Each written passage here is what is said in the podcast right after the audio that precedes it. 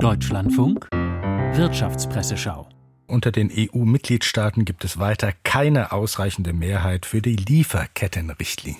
Dazu schreibt die Süddeutsche Zeitung bei der Abstimmung im Ausschuss der ständigen Vertreter der Mitgliedstaaten haben sich doppelt so viele Staaten enthalten, wie zugestimmt haben.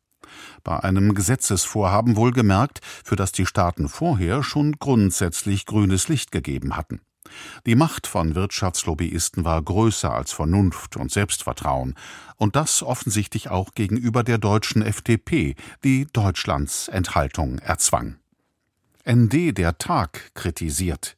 Die Liberalen wittern Wettbewerbsnachteile für mittlere und kleine deutsche Unternehmen und sprechen von unzumutbaren bürokratischen Hürden. Damit meinen sie, Unternehmen sollen davor geschützt werden, Menschenrechte in globalen Lieferketten zu achten. Die Partei verlängert damit einen Zustand, in dem Betriebe weltweit über Subunternehmerketten Arbeiter und Arbeiterinnen unter unwürdigsten Bedingungen ausbeuten. In München hat die internationale Handwerksmesse begonnen. Die neue Osnabrücker Zeitung kommentiert den Fachkräftemangel in der Branche. Das Handwerk schlägt nicht zum ersten Mal Alarm. Es fehle eine sechsstellige Zahl von Fachkräften und eine fünfstellige Zahl von Azubis. Dazu beigetragen habe eine Bildungspolitik, die nicht akademischen Bildungs- und Berufswegen zu wenig Aufmerksamkeit schenke. Da ist etwas dran. Bei der Rekrutierung von Nachwuchskräften steht die berufliche Ausbildung im wachsenden Wettbewerb mit den Hochschulen. Das andere betrifft tatsächlich die bisweilen mangelnde Wertschätzung, die Teile der Gesellschaft dem Handwerk entgegenbringen.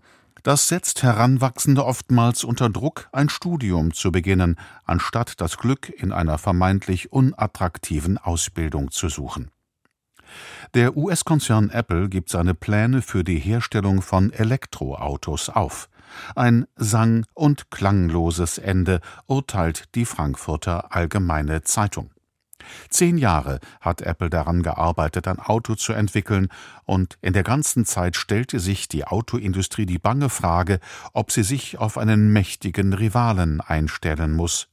Aber das nächste große Ding, das Apple zugetraut wurde, entpuppte sich als eine Art Running Gag. Was immer über das Projekt nach außen drang, ließ vermuten, dass das Unternehmen selbst nie genau wusste, welchen Platz es für sich in der Autoindustrie sieht.